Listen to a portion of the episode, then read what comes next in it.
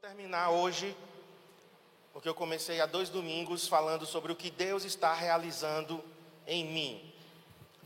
Qual a obra que Deus está fazendo em meu coração? E nós lemos aqui Romanos 8, 28, que diz: E sabemos que Deus faz todas as coisas cooperarem para o bem daqueles que o amam e que são chamados de acordo com o seu propósito.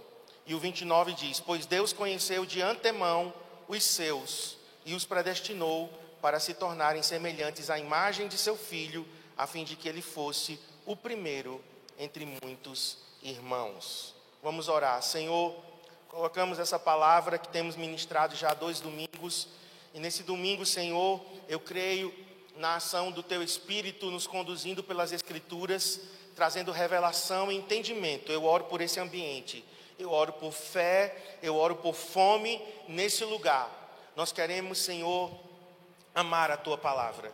Nós queremos, Senhor, colocar a tua palavra em primeiro lugar, como Cristiane orou aqui. O fundamento da nossa vida é a tua palavra. Eu oro por esse plano de leitura de dez meses, que nós possamos amar a tua palavra. Senhor, o Salmo 138 diz que o Senhor engrandeceu, acima de tudo, a tua palavra e o teu nome. E nós queremos, Senhor, nessa hora pedir que a tua palavra fale ao nosso coração, Senhor, em nome de Jesus. Amém. Então, irmãos, no primeiro domingo, eu falei que Deus está nos tornando parecidos com Jesus. Então, essa foi a primeira parte dessa mensagem. Primeira coisa que Deus está fazendo em mim e em você, através das circunstâncias. Nós enfrentamos lutas, enfrentamos tribulações, enfrentamos perdas, situações difíceis, e o que é que Deus está fazendo com isso em nossas vidas? Formando Cristo em nós. Se nós realmente correspondermos ao que Deus está fazendo, Jesus vai aparecer em nossas vidas. Nós vamos nos tornar mais parecidos com Cristo. Então, essa foi a primeira coisa que eu falei. Domingo passado, aliás, retrasado, né, que domingo passado foi o pastor Mauro que pregou. Então, domingo retrasado, eu falei que a segunda coisa que Deus está fazendo em nosso coração é investigando. Então, Deus, através das lutas, das tribulações, das situações difíceis, Deus está sondando o nosso coração. Tem coisas escondidas dentro de nós que só aparecem na pressão. Quando nós somos pressionados, então eu falei que ou sai coisa boa ou sai coisa ruim não é? E aí Deus quer nos mostrar. Deus já sabe o que tem no nosso coração, mas às vezes nós não sabemos. Então Deus precisa sondar o nosso coração, nos mostrar para que a gente possa realmente corrigir o nosso coração. Eu falei do fogo que purifica a prata, o fogo purifica o ouro. Só há uma forma da prata e do ouro serem purificados, é através do fogo. A gente não gosta do fogo das pressões, das lutas, mas o fogo limpa o nosso coração. E hoje eu quero terminar falando da terceira coisa. A terceira coisa que Deus está fazendo é, Ele está me ensinando a depender dEle e a viver por fé. Vamos dizer comigo? Ele está me ensinando a depender dEle e a viver por fé.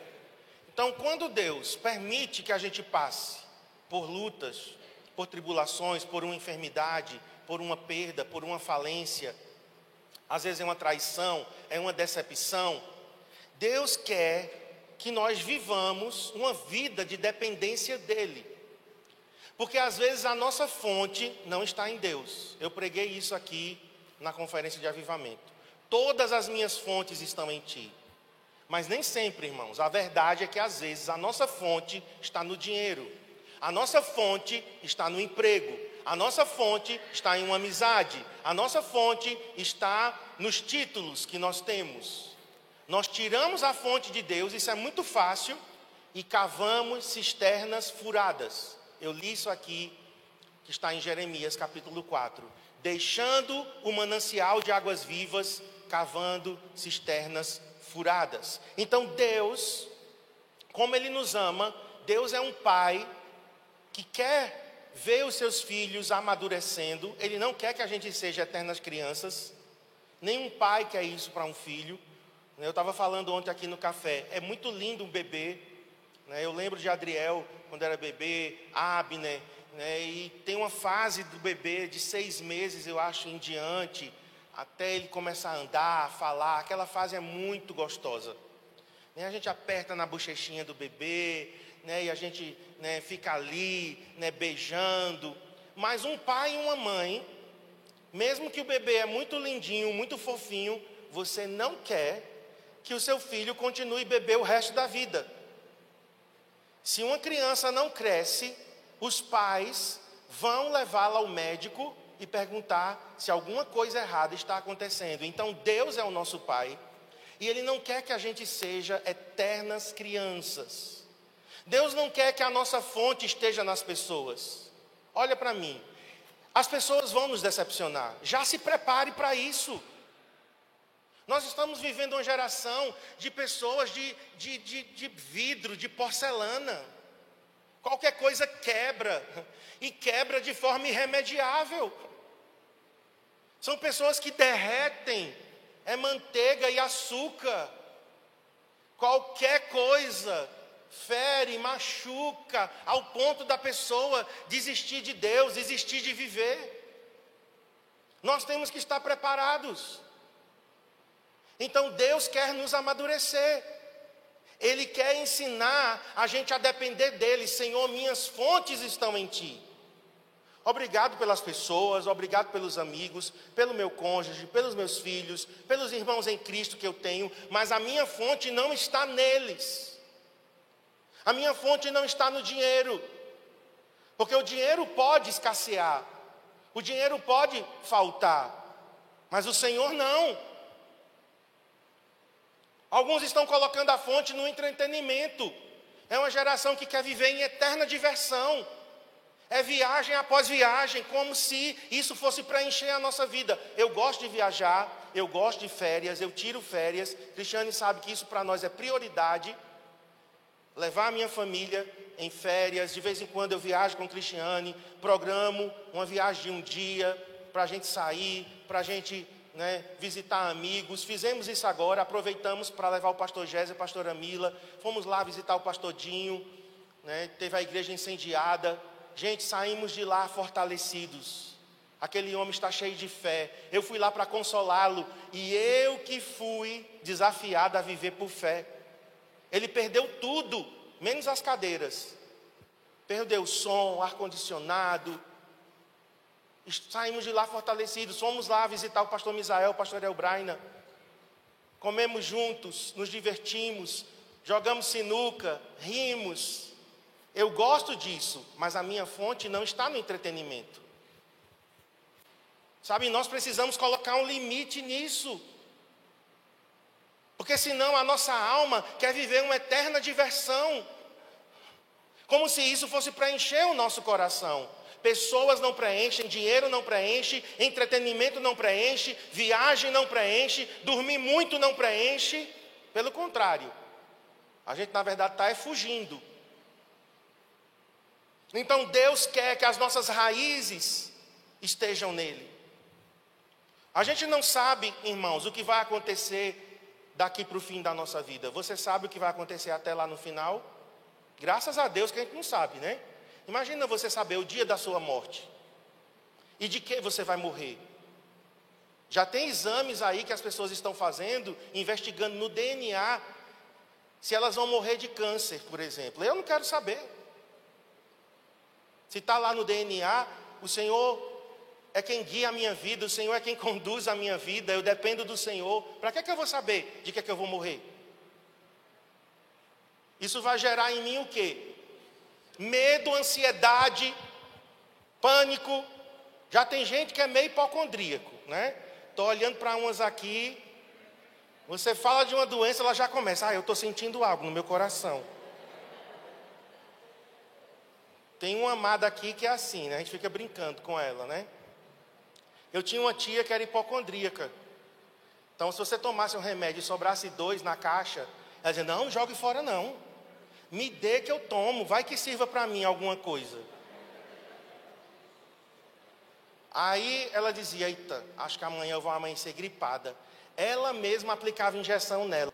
Era daquela época de injeção de vidro. Não sei se você é dessa época. A ampola era de vidro. Aí escaldava na água fervendo. E ela aplicava nela. Ela tomou tanto remédio, tanto remédio, que ela morreu. E três anos depois, quando for desenterrar ela, ela estava mumificada. Eu brinco que ela era tão ruim que a terra não quis nem comer. Estou brincando, gente. Que maldade com a minha tia. Ela era presbiteriana, ia na congregação cristã do Brasil e fazia uns despachos de macumba.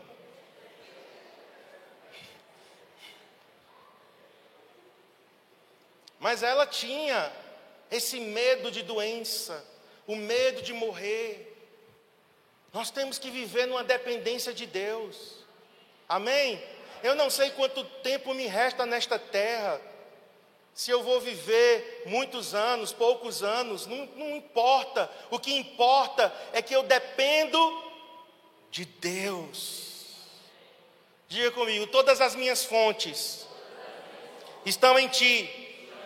Diga cada dia, Senhor, Tu estás provendo para todas as minhas necessidades. Vamos ler Deuteronômio 33, 25. O ferro e o metal, eu vou ler na corrigida. O ferro e o metal será o teu calçado. Aqui é uma bênção que Moisés está dando a uma tribo específica chamada Aser. O ferro e o metal será o teu calçado. E eu quero agora falar sobre o final desse versículo. E a tua força será como os teus dias. Diga, a minha força será como os meus dias. O que é que esse versículo está dizendo? Que para cada dia Deus vai nos fortalecer. Amém? Para cada dia da nossa vida. Quantos dias eu ainda tenho? Não sei. Dez mil? Pois para cada um dos dez mil eu terei força para viver. Estão entendendo, irmãos? Deus quer nos ensinar, através das circunstâncias, uma vida de inteira dependência e uma vida de fé, porque o justo vive pela fé.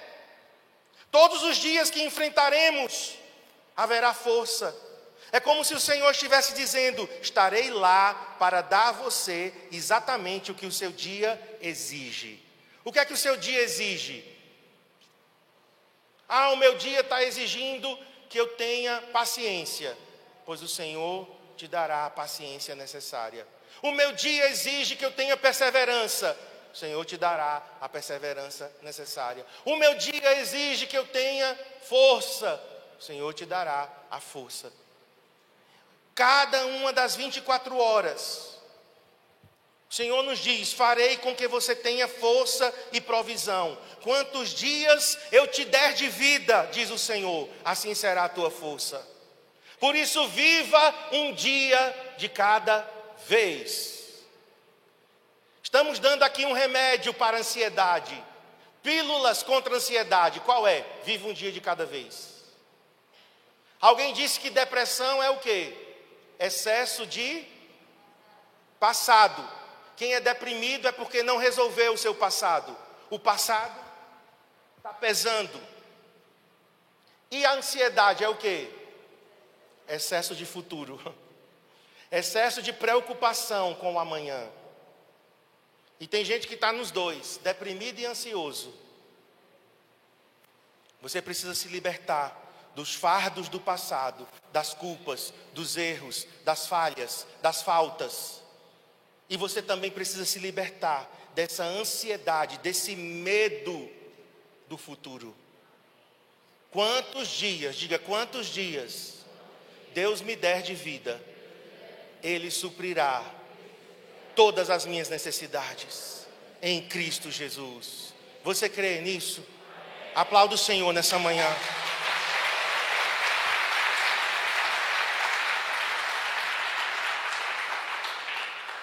Eu estou aprendendo isso, irmãos. Eu achava que eu tinha muita fé, que eu era um homem de fé, mas minha fé está sendo provada. O Senhor está me esticando na fé, o Senhor está amadurecendo a minha fé. Eu estou nesse processo também, eu estou junto com você nessa jornada. Porque às vezes eu tenho muita preocupação com o futuro. Com o passado, eu entendi que o passado já foi para a cruz, o Senhor pegou tudo e já lançou no mar de esquecimento. Então eu já lidei com temas do meu passado, por exemplo, abusos que eu sofri, eu já lidei com isso. É, eu perdoei as pessoas que me machucaram, que me abusaram. Né? Meu pai, eu perdoei a ausência dele. Então, coisas do passado eu fui resolvendo. Hoje, meu grande desafio é lidar com o futuro. Especialmente nesses últimos dois anos. O Senhor tem me dito: dependa de mim. Eu sou o dono da igreja, eu sou o dono das ovelhas, eu sou o pastor dos pastores, eu cuido dos detalhes, você apenas está trabalhando comigo. Você não é o Messias, você não é Salvador, você não é o Espírito Santo, você não muda a vida de ninguém, você depende de mim e eu faço as coisas acontecerem. Eu oro e Deus faz. Amém? Provisão financeira, provisão emocional, provisão espiritual, principalmente, dependemos do Senhor. Eu quero ler com vocês sobre provisão, Êxodo, abra aí comigo, Êxodo 16. Nós vamos ler o verso 4, depois o 15 ao 18. Nesse texto, nós temos o maná. A palavra maná é uma palavra hebraica que significa: o que é isso? A palavra maná é uma pergunta: o que é isso? Então, nesse princípio de provisão diária, nesse princípio de dependência de Deus, Deus, através do maná, ensinou Israel, e o apóstolo Paulo diz que tudo que Israel viveu é para nós, é para exemplo. 1 Coríntios 10, o apóstolo Paulo diz: eles viveram tudo o que eles viveram como exemplo para nós agora na nova aliança.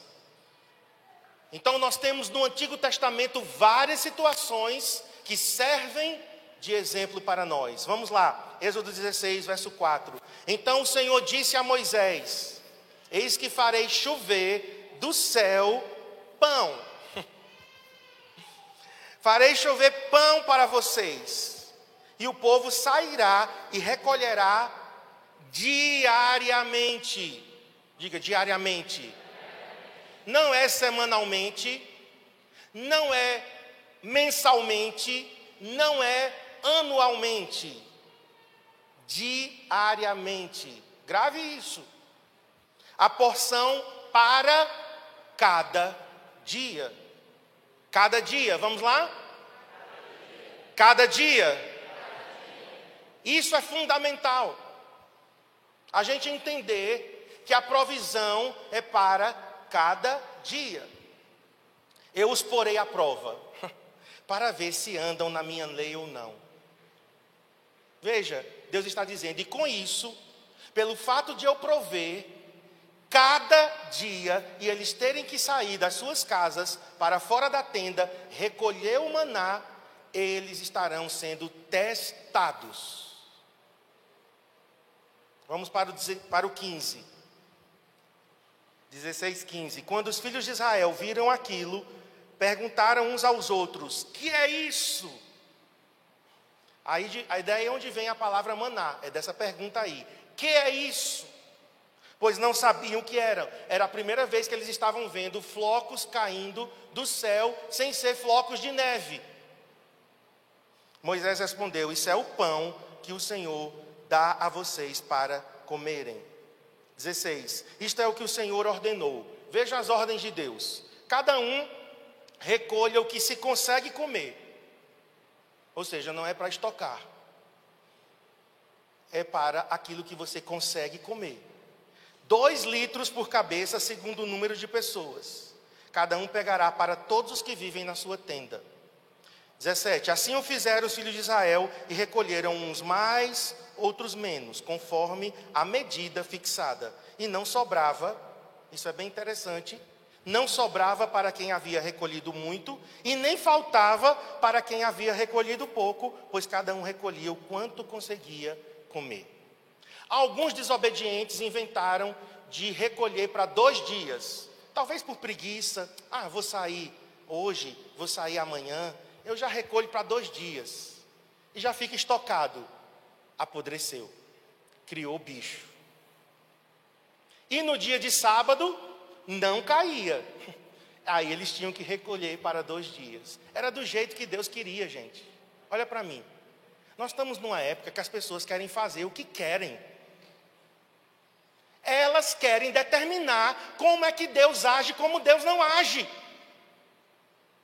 Nós estamos vivendo numa época que as pessoas querem mandar em Deus. Deixa eu te dizer, Deus não vai ser mandado por nós, não. Deus não vai se dobrar à nossa vontade. Somos nós que vamos nos dobrar à vontade de Deus. Você está numa quebra de braço contra Deus? Faça isso não. Já te aconselho. Porque quem vai sair quebrado somos nós. Quando um princípio é quebrado, o princípio nos quebra. Pastor Cote diz isso. Ou é Luciano Subirá? Alguém disse. Cote. Você quebra um princípio, o princípio te quebra. Porque princípios são para nos proteger. Você está numa jornada, numa estrada, e uma curva tem uma coisa chamada guard rail. É aquela barra de metal que protege um trem anda num trilho.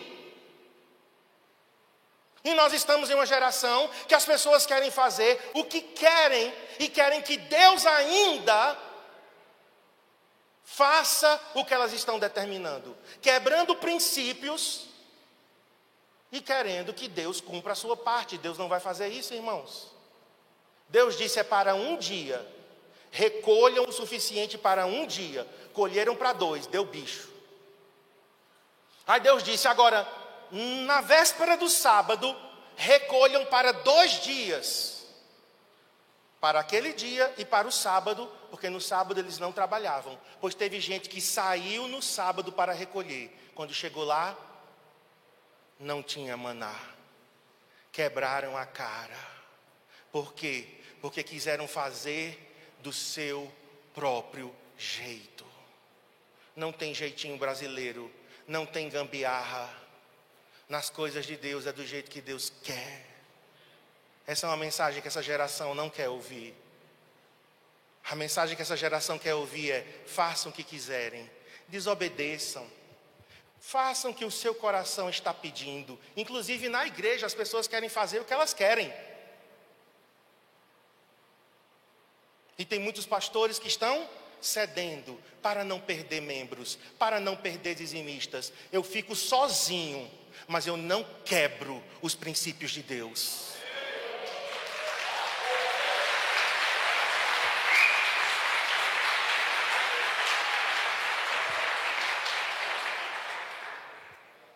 Ah, meus irmãos, essa é uma decisão muito difícil.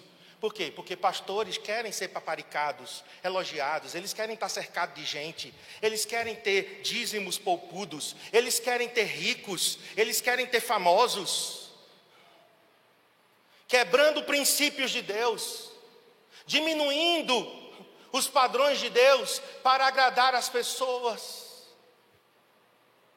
Que tragédia. Pensa na tua vida.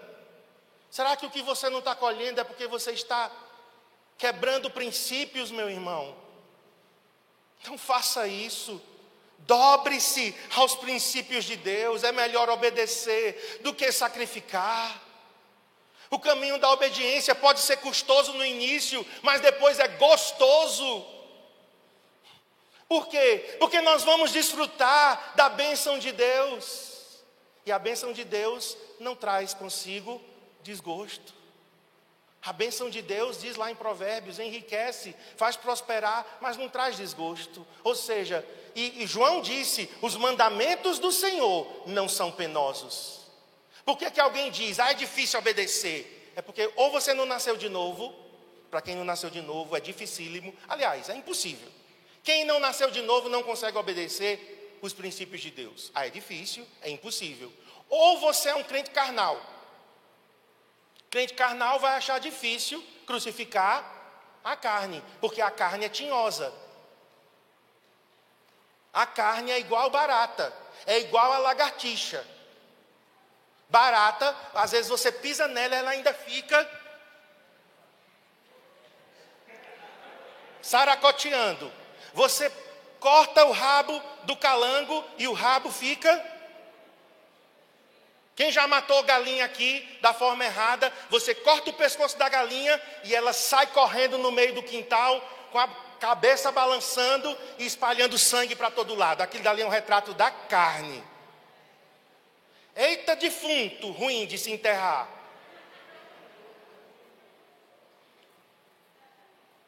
Ninguém enterra defunto com uma pazinha de areia, não. Você sepulta. É muita areia para enterrar um defunto. O velho homem insiste em ressuscitar. O velho homem insiste em continuar vivo. E todos os dias nós crucificamos o velho homem. Amém? Então, voltando aqui, eles tinham que obedecer, porque a provisão era diária. Vamos encerrar com a oração do Pai Nosso. Abra comigo em Mateus 6,11. Jesus com certeza estava pensando no maná. Jesus, como um bom judeu, não se esqueça que Jesus era e é judeu. Quem odeia Israel está ferrado. Tenho pena de quem odeia Israel. Jesus nasceu como judeu e hoje tem um judeu com corpo glorificado, 100% Deus, 100% homem, assentado à direita do Pai, e esse mesmo judeu virá para governar o mundo. Quer aceitem ou não, é um judeu que vai governar o mundo. Então todo o pensamento anti-sionista, anti-Israel, não vai resistir Orai pela paz de Jerusalém. Sejam abençoados os que te abençoam, Israel. Aquele louco da Venezuela amaldiçoou Israel. Sabe o que aconteceu com ele? Ele morreu do que ele mesmo disse. Ele disse: Eu amaldiçoo Israel com todas as minhas entranhas. Porque ele odiava Israel. Associou-se com o Irã, com aquele outro maluco lá, Ahmadinejad. E Hugo Chaves disse: Eu amaldiçoo Israel com todas as minhas entranhas. E ele teve câncer de estômago e intestino. Morreu. Porque quem toca em Israel, toca na menina dos olhos de Deus. Nós temos que orar por Israel todos os dias. Todos os dias, abençoar. Abençoamos Jerusalém com paz. Então, Jesus, como um bom judeu, na oração do Pai Nosso, lembra do maná lá de Êxodo. E ele diz assim: O pão nosso, Pai, o pão nosso de cada dia, dá-nos hoje. Eu orava isso aqui, e tem crente que ora como uma reza, né? Pai nosso que está no céu, santificado seja o teu nome, amém. Pai nosso não é para rezar, não, gente. Se é que a gente vai orar o Pai Nosso, então vamos pensar no que a gente está orando. Porque reza. E aqui, quando chega nessa parte, eu digo a vocês: eu orava isso aqui sem nem pensar no que eu estava orando. O pão nosso de cada dia dá-nos hoje. O que isso significa? Em outras palavras, significa o quê? A provisão para aquele dia, o suficiente para aquele dia, o bastante para aquele dia me dá hoje. Senhor, em outras palavras, pegando o exemplo de Israel, o maná só vai cair hoje. Amanhã ele cai para amanhã. E depois de amanhã ele cai para depois de amanhã. Ou seja, a minha força será conforme os meus dias. Dia após dia. É uma vida de fé. O justo viverá pela fé. Então tem gente que quer 31 de dezembro garantir o ano todo. Eu me vesti de branco e fui para a igreja. Grande coisa. É pai de santa? É? Não sei como dizer assim, ainda levei umas flores para oferecer a Jesus. Quer garantir a bênção para o ano todo em um dia, em uma viradinha de ano, de duas horas, um culto de dez à meia-noite. Para com isso. Tu vai garantir a bênção para primeiro de janeiro. Estamos consagrando o restante do ano, mas significa o quê? Que para cada dia daquele ano nós vamos depender de Deus. Aí tem gente que não é 31 de dezembro, é domingo da ceia, hoje. Mesa bonita, Parabéns, Zefinha, Natan, as irmãs que prepararam a ceia, com a pastora Cléo. Aí tem gente que diz, não, eu vou, dia, eu vou no domingo da ceia, porque eu tomando a ceia no primeiro domingo, chega eu estou me arrepiando, olha. E é do lado esquerdo, se é do esquerdo é de Deus.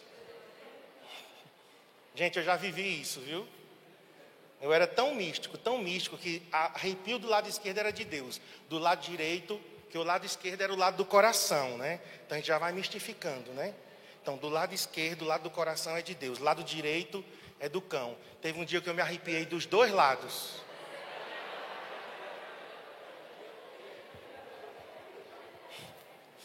E agora? Vocês não sabem o que eu já vivi, não, viu? Depois eu, eu vou escrever um livro. Vou escrever um livro das minhas experiências pentecostais. Não, eu vou no domingo da ceia que eu vou garantir a bênção para o mês todo. Não. Domingo da ceia é um domingo da gente renovar a nossa aliança com o Senhor. Na verdade, nós estamos pedindo a bênção dele para esse dia, consagrando a ele o mês, mas nós vamos depender dele todos os dias daquele mês. Mesma coisa é a pessoa, não, eu vou dia de domingo. Dia de domingo eu vou na igreja, eu garanto a bênção para a semana toda. Também não. Dia após dia. Interessante, irmãos, que a palavra aqui, o pão nosso de cada dia, essa palavra cada dia, essa expressão, ela só acontece aqui. Então, o que é que, o que, é que ocorre? Os estudiosos do Novo Testamento, eles precisam pegar a palavra e ver em outros textos, outras ocorrências, nos evangelhos, nas cartas, só que não tem. Então os estudiosos ficaram debatendo o que é cada dia, cada dia, o que é, o que é, o que é. Até que encontraram uma inscrição arqueológica. Era uma lista de compras de uma mulher romana. Só que a língua era grego, grego koiné. E a mulher, como as irmãs aqui, como eu, né? Eu sou um bom dono de casa, faço lista de compras, nunca vá para o supermercado sem lista de compras. Porque e com fome, e com o menino junto. Estou dando dicas de economia, né? Culto de domingo é utilidade pública, né? Já falei de judeu, já falei de Israel, agora dicas de economia. Faz uma lista, não vai com fome e vai sem criança. Pronto, você vai comprar exatamente aquilo ali, tá certo? Eu já fiz assim, não, não vou fazer lista não, eu vou passando pelos corredores, e aí eu vou me lembrando eu vou escolhendo. Ah, meu pai, quando chega no caixa, tu vai ver o que é que vai dar. Ela fez uma lista, essa mulher. Farinha de trigo, ela colocou lá, e a medida que ela queria. Um litro, no caso lá, né, sei lá, um quilo de farinha de trigo. E a mulher colocou ao lado a expressão que Jesus orou no Pai Nosso. Porque a língua que Jesus escreveu foi o grego koiné, e ela estava fazendo também uma lista em grego koiné. E a expressão dela era um quilo de farinha de trigo, suficiente só para um dia. E aí os estudiosos, ah, coisa tão simples, né? Cada dia significa o quê? Cada dia. Mas teólogo gosta de complicar. Então, traduzindo, para a gente orar agora, estou encerrando, o pão nosso suficiente para um dia me dê hoje. Porque o pão nosso de amanhã suficiente para amanhã eu vou orar e pedir amanhã. Chegaram para o evangelista Mude, grande evangelista. Mude ganhou muitas almas. Eu termino com essa ilustração, tá? Com esse relato. Mude perguntaram a ele: Você tem graça para morrer? Ele disse: Hoje eu tenho graça para viver.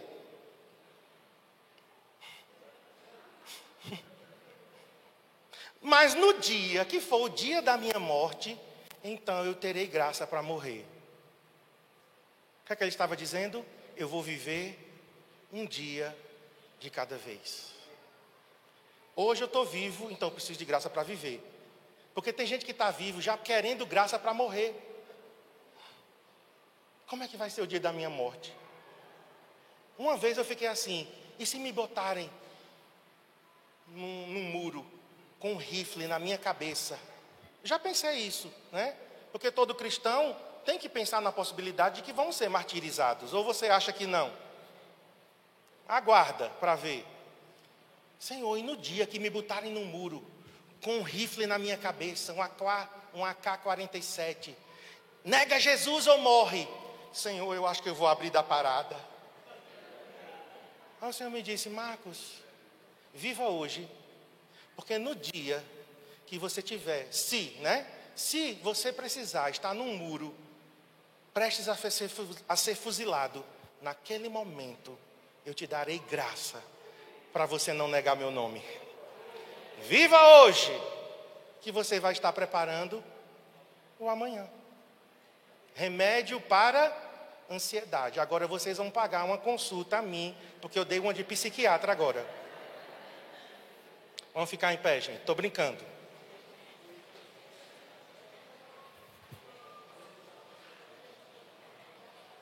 Vamos nos preparar para a ceia do Senhor. Quantos irmãos, os irmãos que vão servir a ceia, já podem vir aqui à frente? Vou chamar a pastora Cristiane aqui à frente. Conclusão: todas as coisas boas, ruins, tribulação, bonança, ganhos, perdas, alegrias, decepções, não importa o que eu estou enfrentando, não importa o que eu estou vivendo, se eu sou filho de Deus, quantos filhos de Deus temos aqui? Se eu amo o Senhor, quantos amam o Senhor aqui? Se há um propósito na minha existência, quantos acham que há um propósito na sua existência? Então Deus fará com que tudo coopere, tudo contribua e acrescente para o meu bem.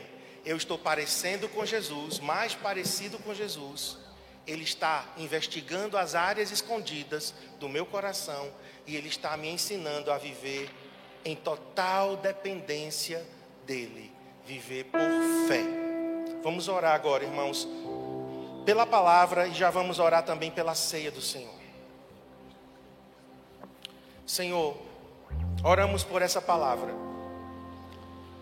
O Senhor está operando em nosso coração, realizando coisas em nosso coração. Tu és um cirurgião excelente.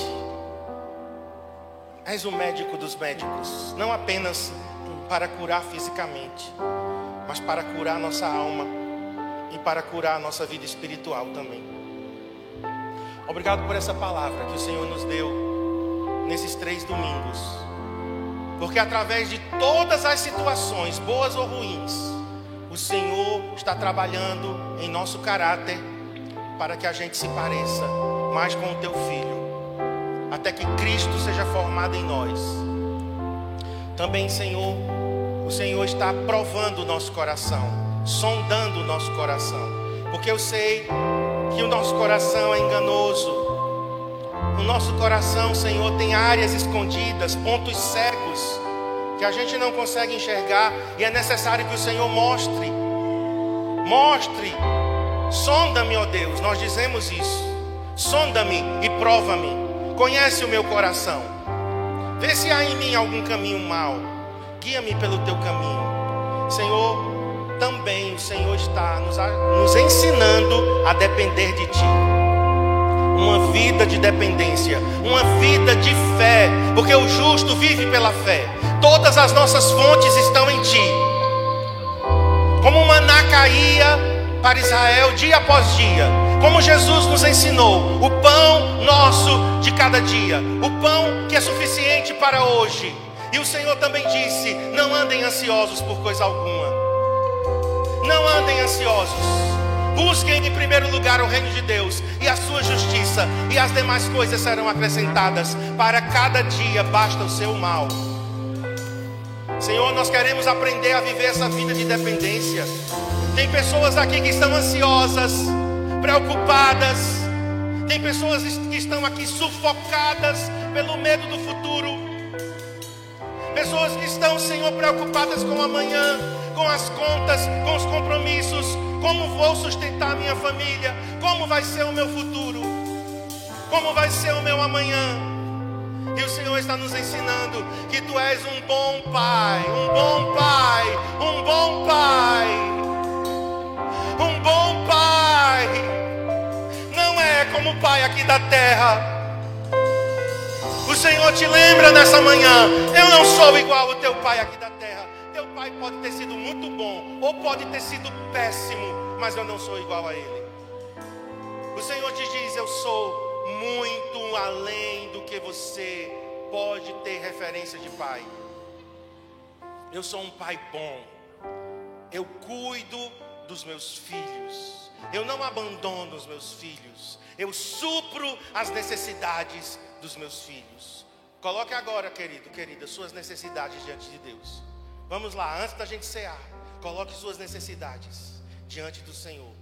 Qual é a tua necessidade de hoje?